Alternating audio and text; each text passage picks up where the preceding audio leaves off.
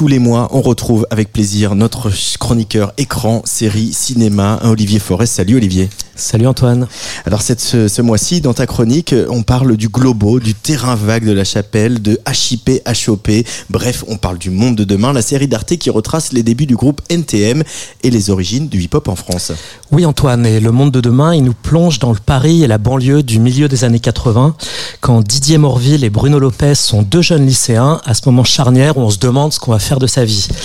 Et quand Daniel Bijot se prend une claque à San Francisco en découvrant Africa Bambata et son credo des quatre éléments hip-hop, music, dance, painting And poetry. And poetry, voilà.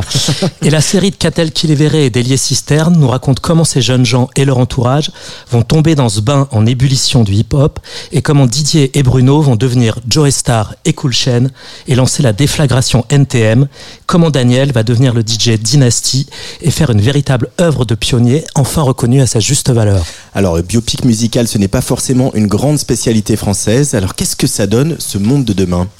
Eh bien, Antoine, c'est une véritable réussite et pour plusieurs raisons. L'intelligence de la série, déjà, c'est pas être un simple biopic de NTM, mais un film choral qui suit plusieurs personnages dans ce moment essentiel de l'histoire du hip-hop en France. Ensuite, euh, le monde de demain nous entraîne de manière très crédible dans le monde d'hier. Euh, tu sais, ce monde des années 80 où il faut glisser une pièce de 1 franc pour appeler ses potes, où il faut voler les disques chez le disquaire du coin, et où surtout on peut être convoqué pour faire son service militaire en espérant se faire réformer P4. La série évoque aussi avec beaucoup de justesse les lieux marquants de cette aventure. Oui Antoine, alors le terrain vague de la chapelle, où Dynasty organise des blocs parties, Ouais. la légendaire émission HIP HOP, hein, animée par le non moins légendaire Sydney, les soirées chez Roger Boîte Funk au Globo, où les branchés du Palace et des bains douches et la clique de Jean-Paul Gaultier se frottent aux petits gars de banlieue sur les premiers sons hip-hop. Il y a aussi les studios de la radio pirate Carbone 14, les open mic sur Radio Nova, toujours à l'initiative de Dynasty, tout ça sous l'œil de moins en moins complaisant de Jean-François Bizot.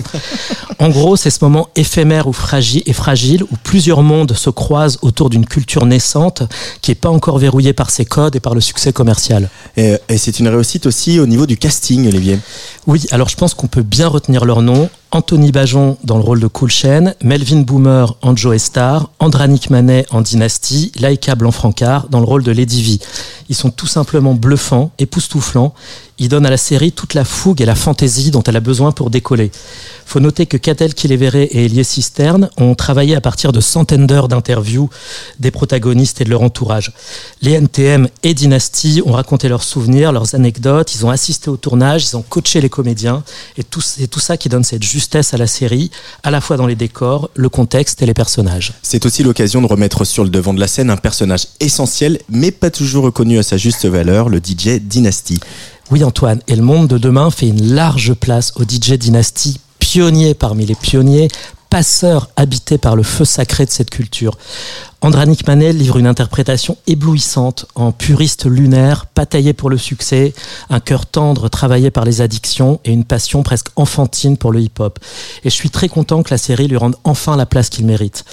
Alors la série met aussi en avant les personnages féminins qui ont compté dans cette histoire, comme la graffeuse et danseuse Lady V, sans chercher non plus à cacher la misogynie et le machisme qui n'ont pas tardé à régner dans cet univers très très masculin. En plus de ce casting et de cette évocation subtile de Paris, c'est aussi l'axe choisi par les réalisateurs qui fait la force de la série. Mais quel est-il, Olivier? Alors, si tu veux, le monde de demain, c'est c'est avant tout une histoire d'adolescents, d'amis. Et contrairement à d'autres biopics qui décrivent le trajet de leurs protagonistes comme une destinée que rien ne pourrait contrarier, là, c'est tout le contraire. On voit que l'existence de NTM ne tient qu'à un cheveu. Qu'est-ce qui serait passé si Bruno Lopez avait décidé de continuer le foot Ou s'il avait continué à bosser dans la banque Si le kamikaze Didier Morville était parti un peu trop en vrille? Même si on connaît de la fin de l'histoire, on tremble presque, on attend avec impatience que NTN se forme, que Joey se pointe enfin en studio pour honorer leur premier contrat.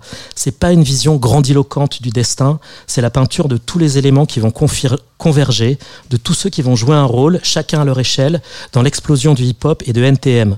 Tous les accidents, les hasards, les rencontres, les coups de poker, les coups de tête, les risques qu'ils vont prendre. Ça en fait une histoire grisante et passionnante d'adolescents qui grandissent en même temps que la culture qu'ils inventent.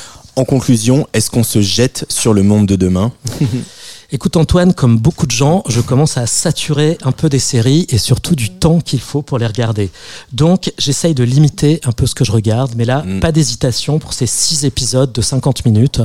Au passage, la série a remporté le prix de la meilleure série, toutes catégories confondues, au festival Sérimania. C'est la coproduction la plus chère d'Arte à ce jour. Et d'ailleurs, au moment de la crise de la fréquentation des salles, au moment où cette crise de fréquentation sème la panique dans toute l'industrie du cinéma, et j'y reviendrai sans doute dans une autre chronique, c'est intéressant de regarder les crédits de la production de la série. Un producteur de cinéma, les films du Bélier, une chaîne publique à vocation culturelle, Arte, et une plateforme de streaming aux airs de grand Satan, Netflix. Et quand on voit la réussite du monde de demain, on peut avoir des raisons de penser que ce croisement hybride de compétences et d'ambition a de l'avenir.